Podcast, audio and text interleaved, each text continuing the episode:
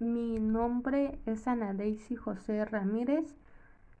Yo voy a hablar acerca de los propósitos de la enseñanza y la relación de contenidos e intereses. La escuela actualmente tiene que garantizar una enseñanza y un aprendizaje que tenga en cuenta su efecto en el desarrollo de la personalidad de los alumnos.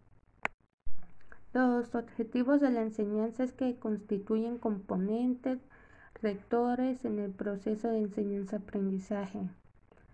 pues definen el propósito y las aspiraciones que quieren lograr en los estudiantes como fin del proceso docente educativo.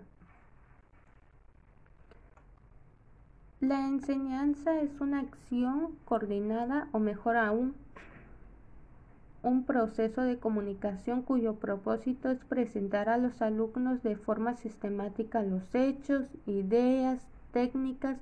y habilidades que conforman el conocimiento humano, por lo que el docente debe de apropiarse de algunos elementos necesarios para su proceso de enseñanza con el propósito de que los estudiantes busquen las respuestas de sus cuestionamientos en el ejercicio del aprendizaje.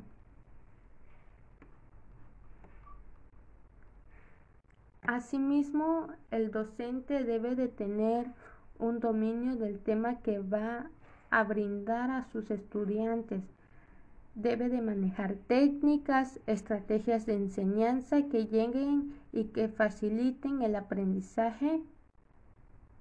de los alumnos en el aula de clase. También debe de conocer los ambientes en los cuales interactúan y sus antecedentes culturales de los estudiantes y a su vez realizar actividades donde se amplía la potencialidad del aprendizaje. En el proceso de enseñanza-aprendizaje, el docente debe de presentarse como el organizador y coordinador, por lo que debe de crear las condiciones para que los alumnos puedan de forma racional y productiva aprender y aplicar los conocimientos, hábitos y habilidades impartidos, así como